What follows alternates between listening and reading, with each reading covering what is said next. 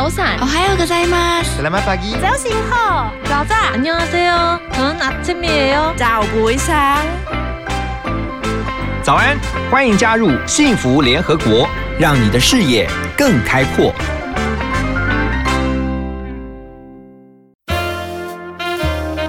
联合国会客室，欢迎今天的客人。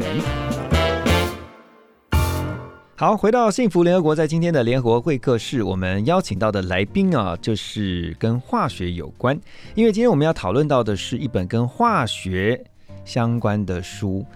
呃，可是呢，我相信听众朋友一听到化学，哇，马上想说，哈、我要转台。不，你千万先不要转台，为什么呢？因为这本书真的太有趣了哈。我们当初看到这本书的书名的时候，就发现原来化学离我们这么近。嗯，这本书的书名呢叫做《情绪咖啡手机的化学效应：一日二十四小时的化学常识》。你看有没有趣？你就会发现说，原来哈，以前我们在学生时代学到的化学，特别是一听到理化，就会觉得哇，倒退三步，想说太可怕了，因为那个都是跟考试，我每次考试都考不及格的理化，为什么跟我的生活有关？真的是很有关系。那今天为我们来导读的呢，是非常权威的学者啊，这是我们台大化学系的名誉教授陈竹婷陈教授，老师好。哎，何先生好，各位听众们好。老师很荣幸能够邀请您来哈，然后到我们的节目当中来，跟我们一起来看这本啊《情绪咖啡手机的化学效应》。我先来介绍一下这个作者好了，她是一位女博士啊，阮金梅博士。那她是一位化学家，也是一位科学记者啊。这个在哈佛攻读博士哈，刚才我们才特别聊天聊到说，嗯，这个女博士了不起啊，因为她把这个化学能够这么的平易近人的让。一般的读者也可以知道，其实化学跟我们是息息相关的。好，然后呢，她还是一个很知名的 YouTuber。Yes，哦，他在这个 YouTube 频道上面还用他的化学专业，让大家更能够贴近化学。对，然后所以呢，是一定要提的。对，是是是，所以陈老师特别也在这个书上面呢写了一个序哈，可不可以请老师先带我们纵观一下这本书？您看完之后的感觉是？哦，呃，因为我自己在我的这个实验室的研究之外，哈，是呃，退休前的最后几年，我其实有在做传播。嗯，呃，其实科普在最近的十年里头，其实已经有人注意到对的变化还蛮大的。对，那包括了数理这些方面啊，大家平常比较生硬的东西，嗯都可以用一些传播的方式，让大家觉得在生活里头其实很贴近。嗯，那看起来这位阮博士就是这样子的高手呢。是，他那个 YouTuber 不是每一个人都那个科学家都能够去做 YouTuber 嘛，对不对？对啊，对啊，然后他这本书，我当那时候在读的时候，我就想说，要把科学的，就是所谓科普的东西，嗯在传播上做好，嗯其实没那么容易，嗯因为他跨界了。科学家要跳出来，其实对传播不懂，对，所以不懂人的心理，不懂人要什么东西。我们真要做传播的时候，有时候会很生硬。因为是跨行嘛，对啊，哦跨行了。对，那可是传播的要去传播科学，又觉得说太艰深了。太艰深了，嗯要要要了解里面的那些品味哈，有时候都都有一点点隔行如隔山那种感觉。那这这个人这本书这样写出来以后，嗯我第一件事就看他里面是不是又是只是什么三脚猫随便写一写，后来一看不是的，真的专业，那这个人是专业，而且嗯他这个 You 专业的科学家去做 YouTuber，我就已经有点敬意了，因为这个要天分。是呀那他很坚持做做 YouTuber，做了蛮久的，嗯。而且他现在是一个德国的记者，嗯，科学记者。那我想他在这些方面就已经是两种专家兼具了，对，两种专业他等于同时都在做，而且全全时间的在做。它就是一个两栖两栖动物，同时结合了化学跟传播，没错，这个真的是像老师刚刚讲的，是要天分的。这让我们想到，其实在，啊、一直到现在了，大家都非常火红的理科太太哦，就是她，因为她是学我我若记得没错的话，她应该是学医学方面的，就是对帮啊、好像是 genetic，就是那种跟呃基因基因相关的。那他也透过一个很呃，就是说非常的白话啊，他常常用用的方式是很白话的，就是他可以很深入浅出的让听见的或看见的他观众或是听众呢，从他所分享的这些医学常识当中去学到原来。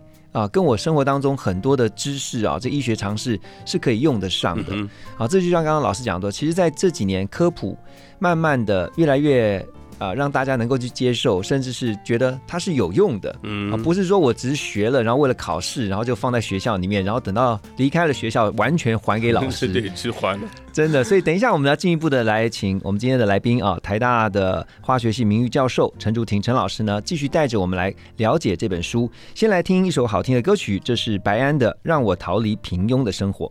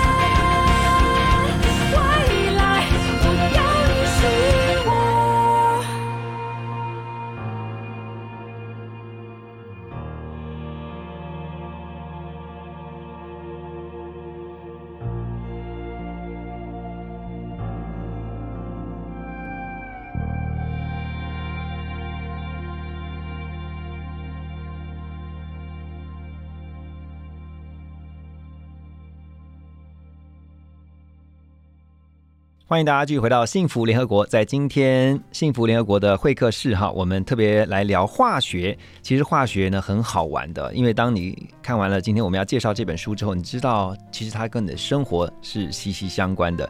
在现场呢，为我们一起导读的是陈朱婷教授，他是台大化学系的名誉教授。刚才听到这个歌曲呢，歌名也很特别，让我逃离平庸的生活吧。我相信这个作者也是一样，因为其实你学化学。大大家会想说，哦，都念到博士了，就是会一直待在研究室了。可是他却把这个化学的呃专业知识，把它用传播这个平易近人的方式，可以带进所有这个每一个人的家里面，看见的人的家里，好，甚至是让他们能够应用在生活当中。他特别提到了像这个书名当中，情绪、咖啡跟手机的化学效应。老师，我们先来看一下这个作者他讲咖啡有化学效应是怎么样的化学效应。呃，你刚刚选的歌是脱离平庸的生活。哎，有些人，有些人真的已经到一个地步，他早上起来一杯咖啡，他觉得那天就。一开始就不是很平庸，对不对？对对，所以所以我觉得那个他他这本书用到了什么化学效应啊？就是说你很多东西在是我们生活上的那个效应啊，它不是离我们很远，嗯，对，而且对我们有特殊的效效果在那个地方。所以咖啡这种东西，我觉得尤其也是最近的这二十年来，台湾人接触咖啡，居然是接触的。那个程程程度哈，接受度很高哎。我我先承认一下，老师，我就是属于那种，我应该是叫 coffee holic，就是已经真的是这样，我都快上瘾了。我一天一天起码喝六杯哎。哎呦，我我有点那有点我有点过量了，那有点多哎。我以前有一个有，我以前有一个同学在一起做实验的同学，他一天喝也是差不多五六杯，然后我还没有离开那个实验室，他手已经会发抖嘞。真的，有的时候要小心。可是老师，我有的时候你的承受度很高。对对啊，这这跟人不一样。我跟老师报告一下，我喝了六杯，我还是睡得着，然后我还不会手抖，不会这个都没有问题。我我年轻的时候是晚上十一点钟喝，我照样睡。可是。现在的话，我下午大概两三点钟以后喝。对不起，我睡不着了。所以这是它的化学效应。老师在提醒我，这个只是时候未到，对？没有没有没有，你还年轻，你还年轻。我有点提醒我自己，年纪不年纪不少了。所以这就是咖啡的化学效应。化学呃，它咖啡的化学效应，的的确，它其实从它的第一章里头就已经先提到咖啡，然后它到它最后。他还是提到了咖啡，因为他们晚餐的时候还是用到了咖啡。他不是介绍他的一天吗？是是。那咖啡这里头其实讲穿了，最关键的一个化学的成分，嗯，就是咖啡因。咖啡因对。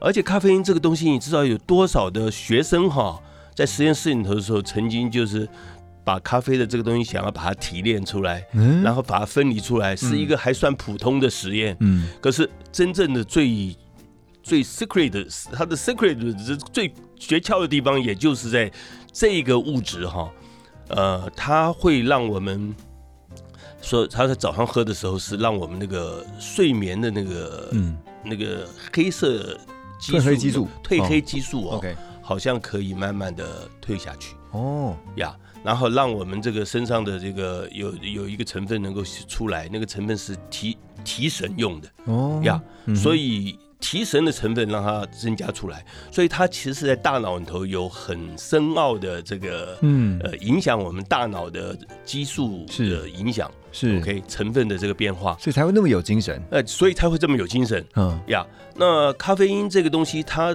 在整个书到后面的时候，他还把它的化学结构都写出来。你知道，一个科普书化学结构一画出来，他不人都不看了，对不对？因为因为不是老师是因为看不懂啊 呀，这个。因为它是另外一种 language，是这个语言好像是不太一样。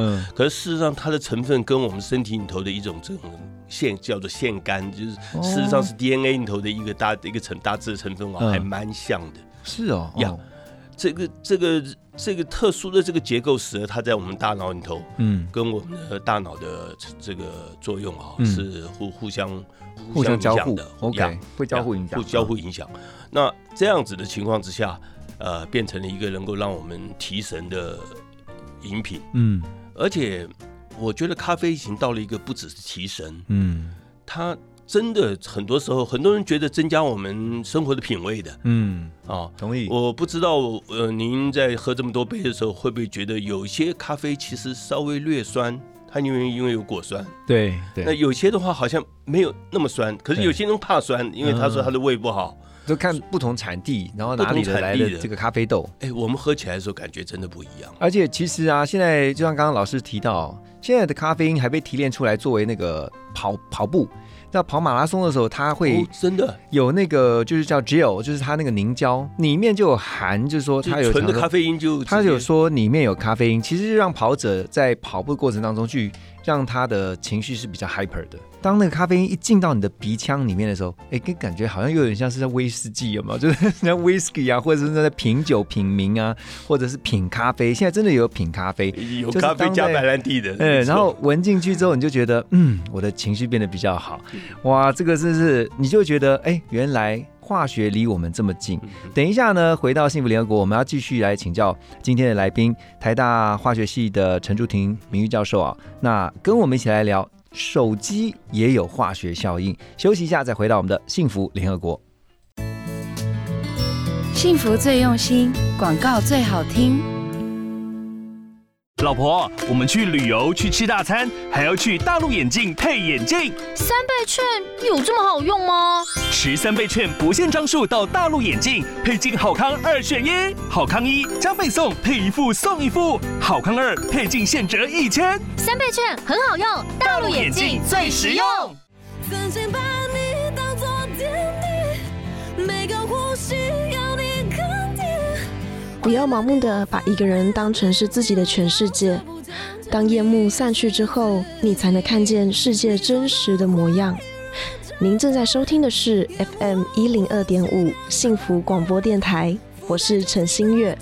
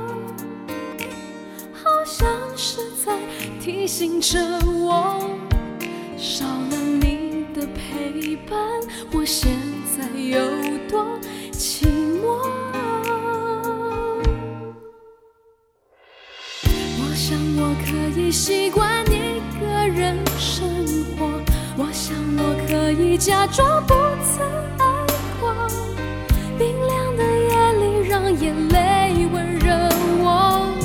我想我可以习惯一个人生活，在记忆里面擦去你的承诺。爱你怎么会是这个结果？别再装坏，轻轻摇动。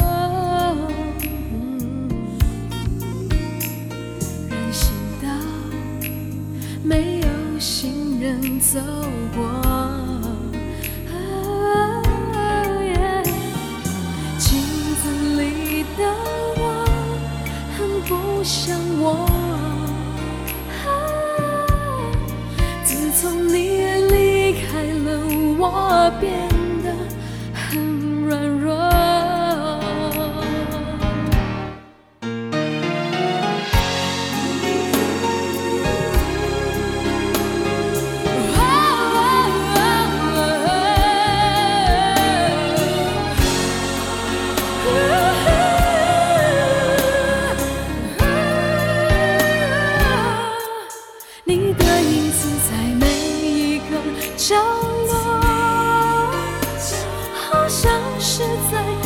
心着我，少了你的陪伴，我现在有多寂寞。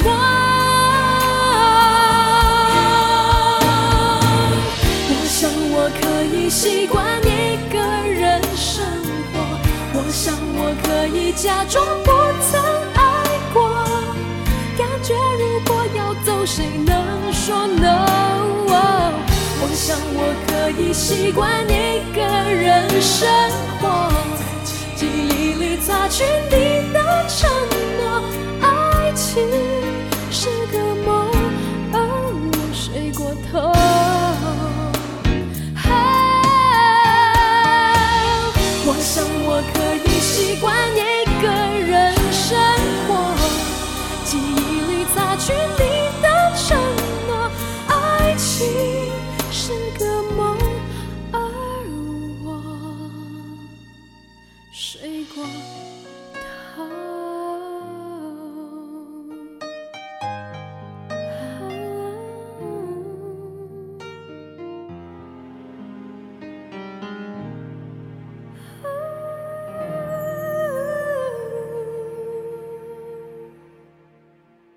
欢迎大家继续回到幸福联合国，在今天的联合国会客室，哈，好好玩的一本书哈，带大家来了解情绪咖啡跟手机的化学效应。在现场跟我们一起来啊分享这本好书的是陈竹婷教授，他是台大化学系的名誉教授。手机也有化学效应啊，老师？哦，多。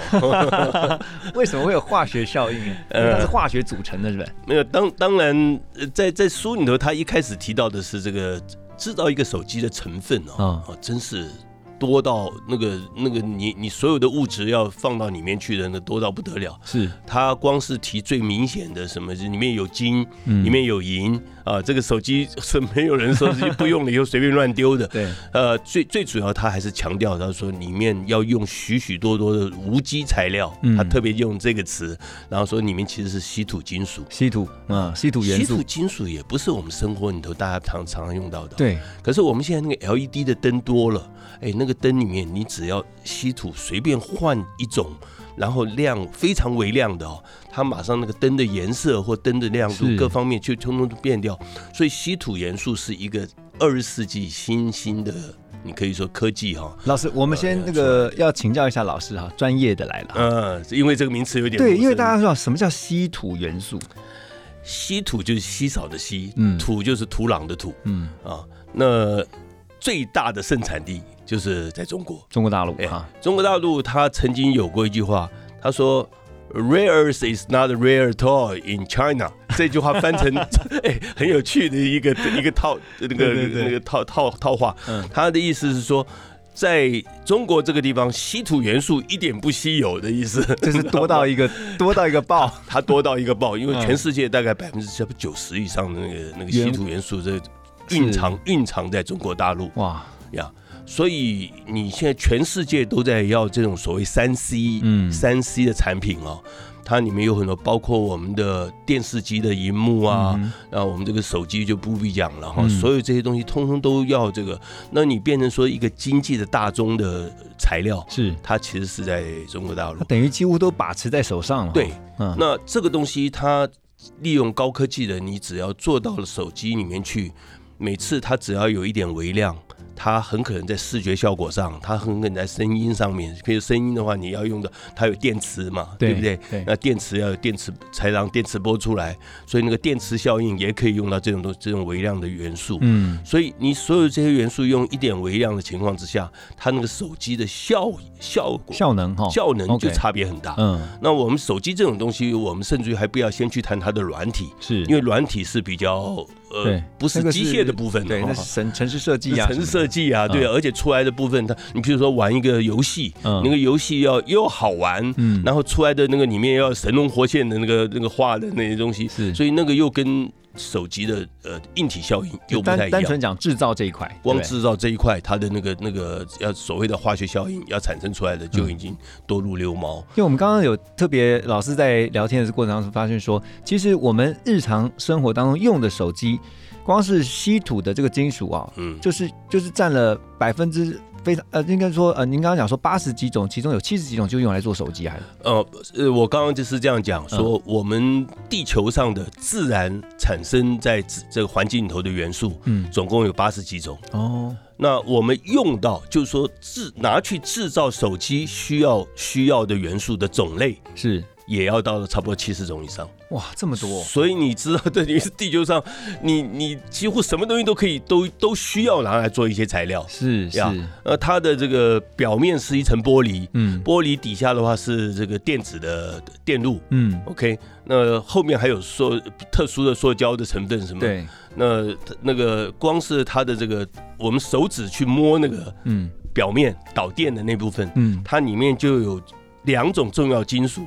也是很少见的，一个叫做阴金字边，一个因为的因，嗯，另另外一个是习，这个就是比较大家听过，对，金字边，呃，一个一个容易的易啊，这个叫锡，嗯，然后它是氧化物，哦，OK，是这么一种化合物。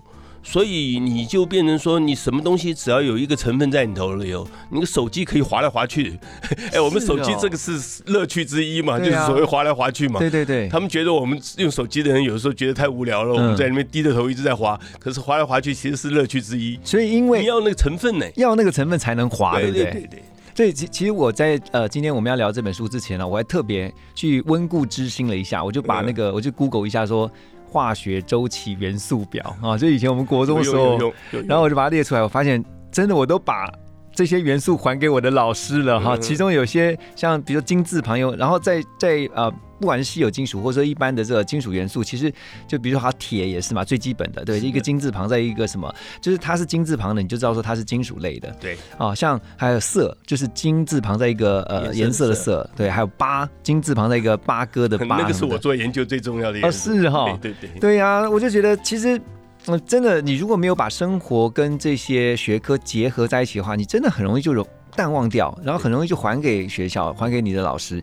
所以等一下回来，我们要继续请教我们今天的来宾啊，陈淑婷教授哈，就是针对今天我们聊的这本书《情绪咖啡跟手机的化学效应》，你会发现，其实，在生活当中，这是化学无所不在。好，那我们要先请大家听一首歌曲，这是王心凌的《在青春迷失的咖啡馆》，之后再回到我们的幸福联合国。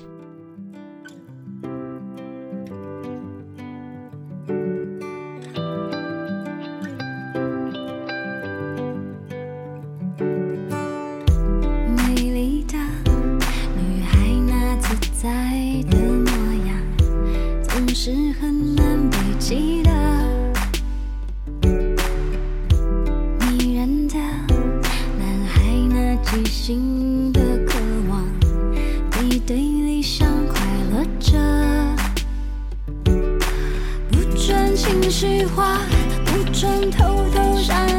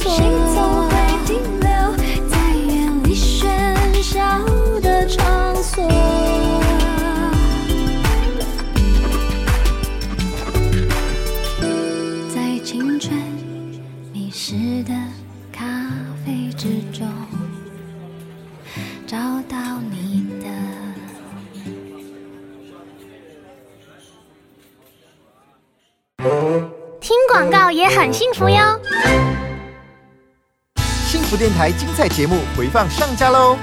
现在就上幸福电台官网节目精彩回顾专区，就可以随选随听，也可以透过 Apple Podcast、Spotify 以及 Sound On 重复听到精彩的节目内容哦。听见就能改变，Transformation FM one hundred two point five TR Radio 幸福广播电台。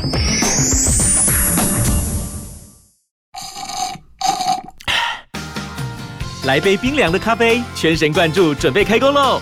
现在是早上九点。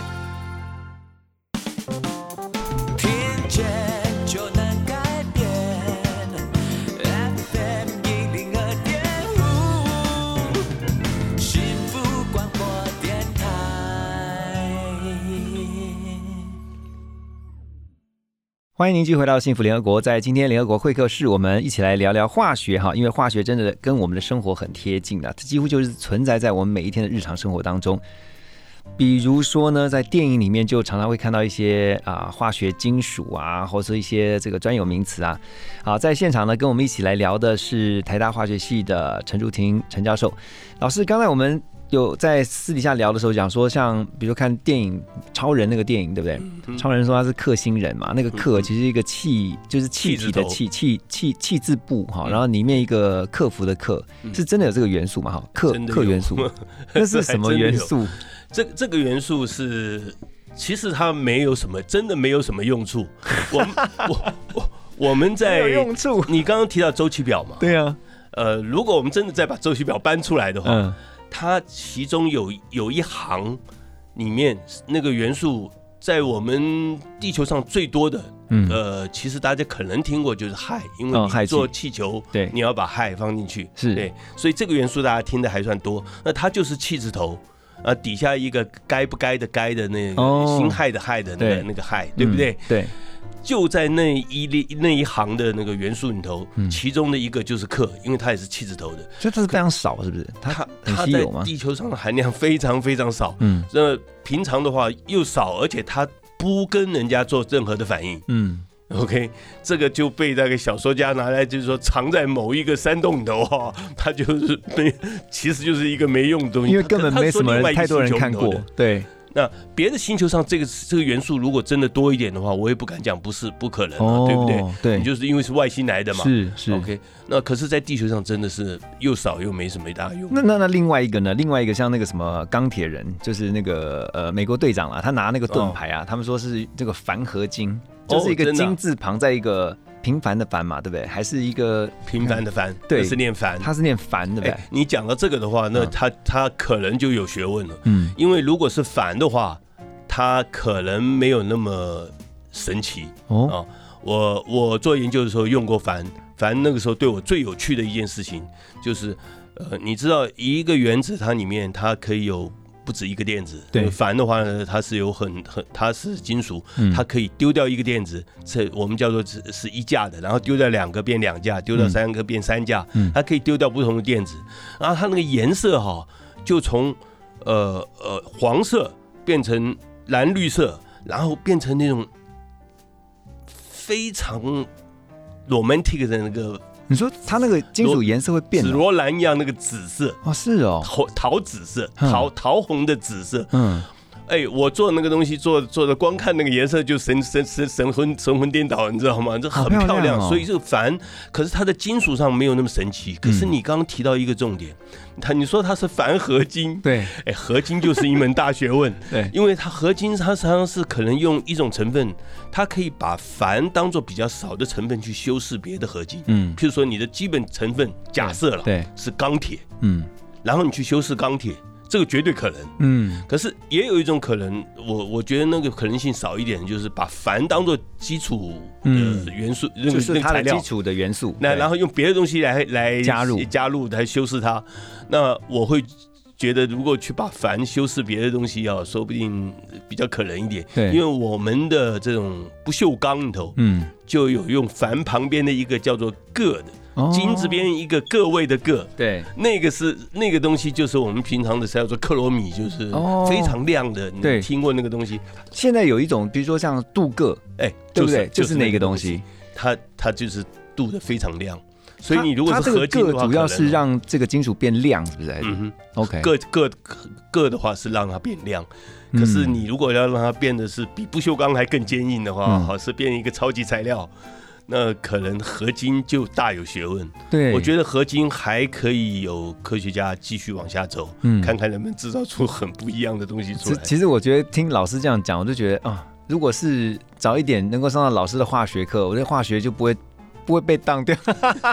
我上课可能不能天天讲这个，对对对，我觉得这很有趣啊，因为你就不会只是想说我的化学就是一直背，然后背完之后就考试，然后考了就算分数很高，那若干年后其实也就忘了嘛，对啊。像刚刚还没有聊到，等一下可以聊的是，就是大家最这几年一直常听到的一个很很很很呃很热门的材料，比如说钛。哦，太空金属、钛金属。好，那等一下呢，我们回到幸福联合国呢，我们要继续来请教老师。我们先来听这个五月天的《好好》这首歌曲。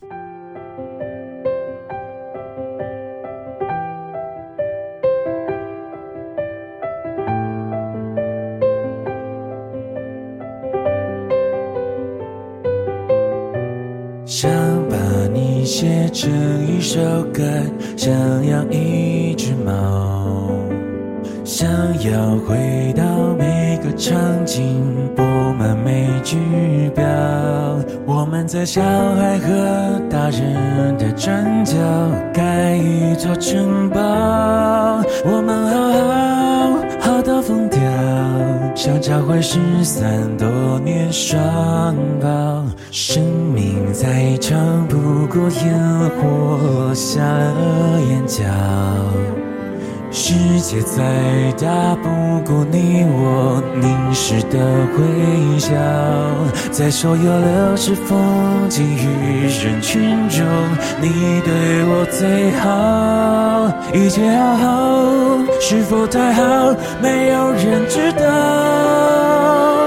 你和我背着空空的书包，逃出名为日常的煎熬，忘了要长大，忘了要变老，忘了时间要教。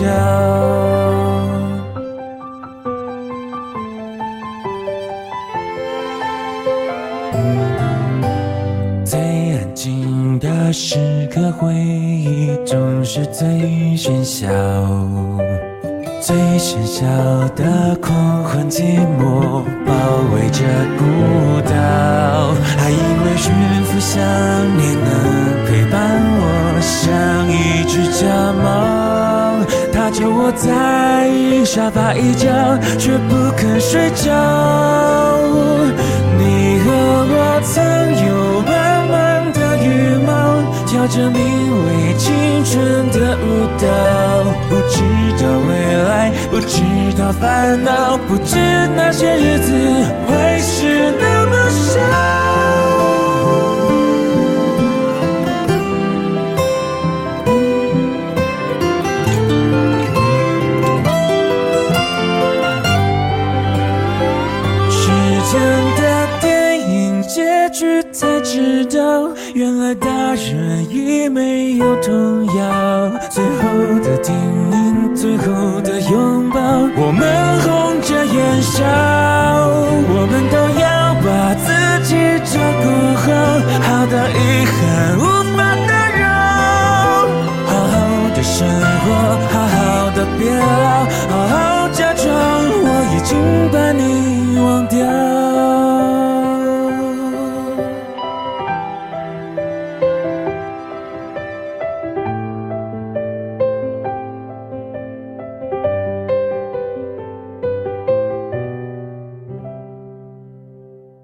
那在今天的联合国会客室呢，我们邀请到的是台大化学系的名誉教授陈淑婷陈老师哈。今天我觉得聊得好开心哦。如果以前有这样的老师上化学课，真的就不会这么的。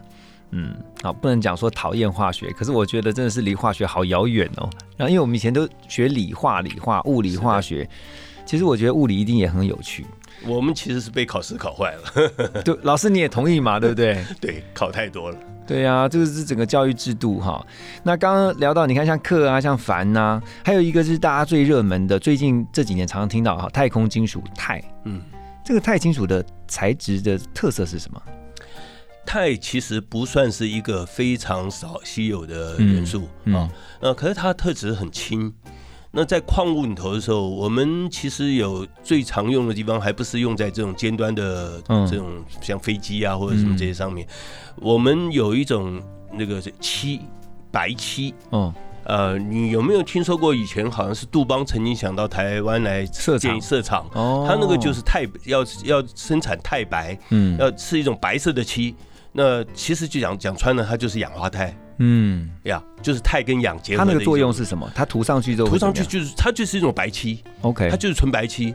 OK，那当然你说当做漆来用的话，它好像没有那么高高高品高价位的品质。嗯。可是你如果用到一个这个战斗机里头去的话，好像不得了。那我们当然用在汽车、用在战斗机什么这些上面呢，它很重要一个是它要耐用，嗯，然后它又要轻，嗯啊，所以我们。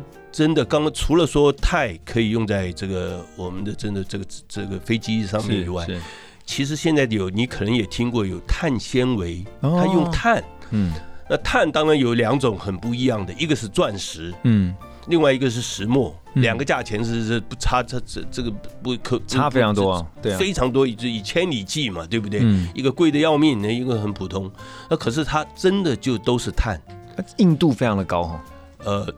石墨就就很软，石墨就很软，钻石就硬度非常的高。对，可是你如果把它做成碳纤维，这是也是一个新的材料。呃，做成碳纤维的时候，呃，我们用的其实是叫做纳米碳。嗯呀，那它那个硬度就非常非常的高。嗯，而且它还有石墨的那个导电的效应。嗯，OK，所以你如果有这样子的材料一出来，它真的就是。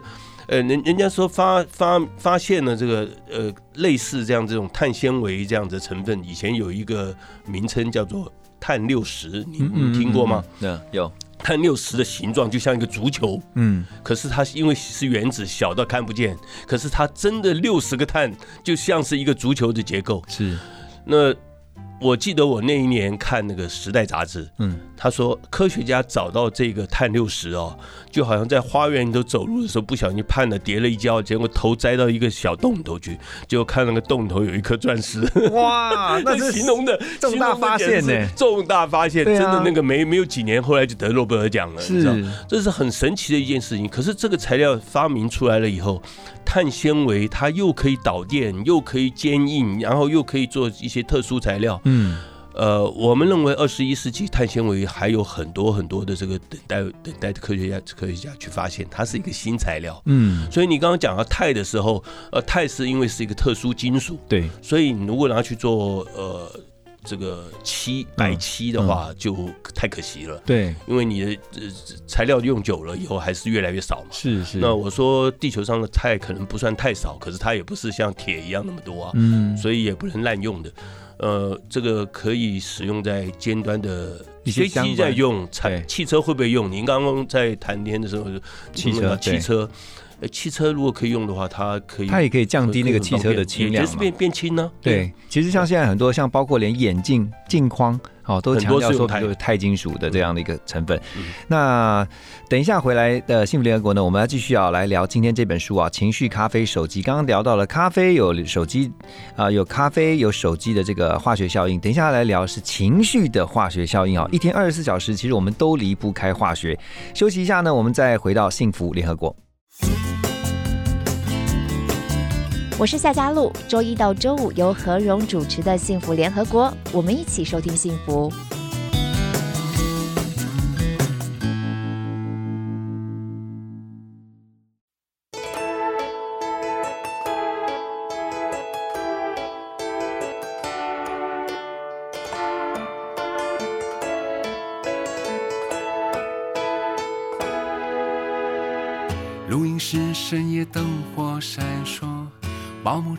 传说巡回途中，因为你我乐意这样生活。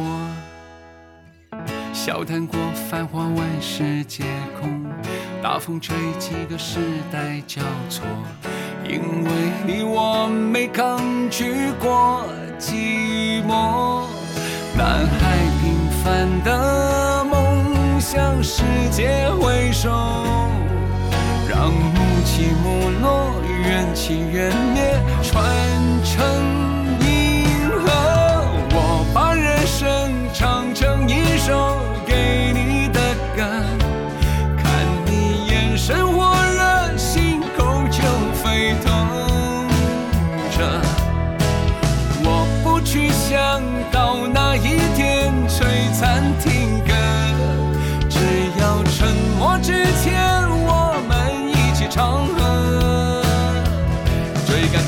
时刻。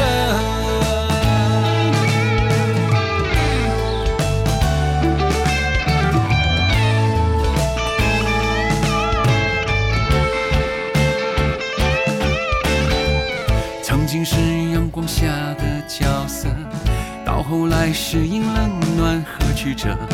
因为你我的心永远炽热，男孩平凡的梦向世界挥手，让雾起木落，缘起缘灭，传承银河。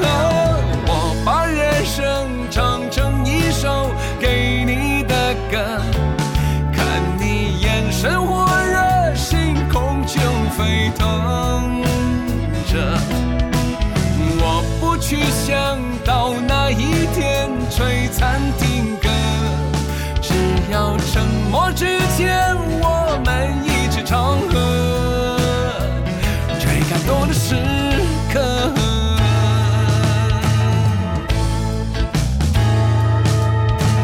当我有话要说，总有人听我说。当我迷失路途中，你为我断后。转过几圈地球，眼几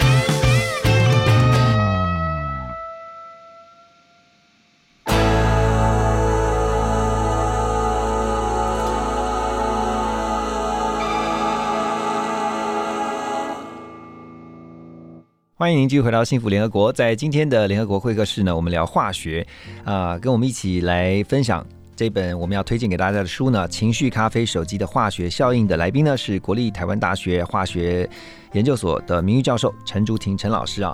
那书的作者后来有提到一个情绪的化学效应，老师这个是什么意思啊？呃，你记得他在这一章几乎到最后一章了嘛？哈，对，他提到跟爱情有关，嗯，然后他提到了一个成分，那个成分说老实话我也不熟悉，叫做催产哦，催产荷尔蒙。催产素，催产素 OK，对，他说那个东西好像可以让人增加幸福感或快乐的这些东西。嗯呃，这个东西我比较不熟悉，嗯可是我知道另外一个东西知道的比较多的，你可能也听过，叫做嗯多巴胺，听过吗？脑内啡多巴胺，对不对？对对对对，就是会让你多巴胺快乐。多巴胺真的是我们大脑里头让我们的敏感度、我们的情绪、我们的思考、我们的这个感觉的各方面都能够，包括了我们的身全身的活动啊、嗯我们的这个这都都能够直接提供最重要的，我们应该叫做神经激素的，是是主要成分是呀。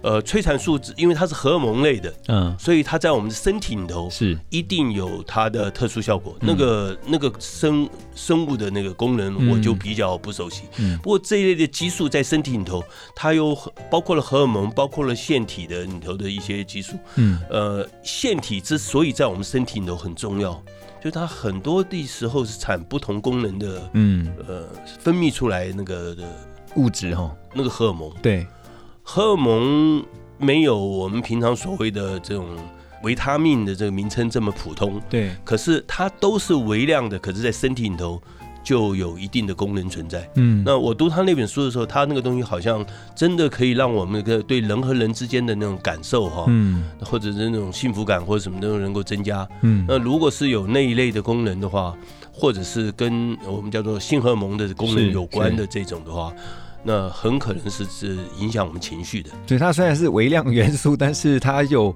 就让我想到关键的少数，就是呢，虽然它很少，但是呢，它却有一些关键的影响力，呃，比咖啡因还神奇呢。就不喝咖啡一样可以很亢奋。对，因为我们身体里头自己就生产这样子的东西的话，分泌这样子的东西的话，表示我们身体里头它有和没有，对于我们整个情绪的平衡的情情况有极大的作用在那里的。它其实是不用靠外力或外物，然后就能够在我自己人体里面自身体自自己产生，对不对？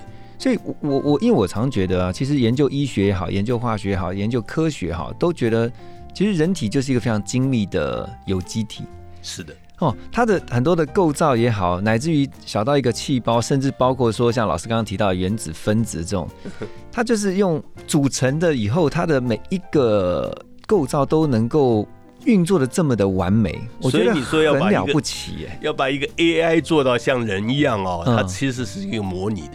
对，因为我我就举个例子来讲，比如说我们的眼睛，好，我们那个眼睛能够。我不知道大家有没有有没有一个呃曾经遇过这样的状况，就是呢你在一个很亮的地方，突然进到一个很黑的地方，嗯你的那个瞬间，你那个叫做那个叫什么啊、呃？是叫光，那叫什么呃快门吗？还是不是快门？瞳孔啊、对，我们的瞳孔是可以瞬间瞬间去适应，好，闭一下眼睛，然后再张开的时候，对对，就会就会那个。猫比我们厉害。对，但是哦，我讲想到了，但是像相机，你要调那个光圈，其实都没有这么快速，所以我就发现说，就是你的相机啊，你在你再怎么样去进化，或者说再怎么样去调整，比如说到现在已经是四 K 的品质了，它几乎是肉眼可看的这种高画质，可是它就是就是跟人眼看的是不一样的。我们身体呢，的确有太多的奥妙。嗯，呀，那这是很长时间，四十六亿年，我们在说大概起码有三十一三十多亿年哦，生命是不断的在演化。对，这个演化的效果，在这个世界上来讲是非常神奇的。是是啊到我们现在这么复杂的人体能够呈现在这里啊，嗯这是很长很长的一段路。对啊，老师最后啊，我想请呃，因为身为一个化学系的教授哈，我相信你教了这么多年书，其实你也刚在一开始的时候告诉我们科普的。呃，这个近年来科普的被重视，还有呢，透过科普尝试的传递，其实让人越来越知道，其实科学或者是化学或者是物理，其实离我们不遥远的。好，可不可以让已经对化学产生恐惧的这些听众朋友们，透过今天这本书呢，你希望让大家看到这本书之后，至少是不要有恐惧吧？有没有一些最后的提醒？呃，你你可以想一想，我们其实我们科学家有些时候离呃艺术人文也很有一点遥远。嗯，我们的确有些时候也把诗拿出来了以后，也要稍微花一点心思，才知道人家诗里头写的为什么那个字用的好，对为什么那个那个词那个和句子用的很经典啊。是，那同样的道理就是说，科学不要说，嗯，我们到学校里头去就是为了考试去考它。嗯我们如果这样想，说是科学里头有一些东西，它就是离我们生活的很近，嗯可是你稍微花一点点心思以后。啊，这样这样子，这一本书拿出来翻一点点，你也不有时候也不见得要整本书都读完。对它里面某些东西，你就会发现，哎，这就在我们生活周围，是而且那个效果是随时在我们身上都能够呈现的。在每天的生活当中去发现生活的美好跟有趣。好，最后呢，我们要听五月天的这首《凡人歌》，也再次的谢谢陈竹琴老师今天跟着我们一起来读这本书，谢谢老师，谢谢您，谢谢。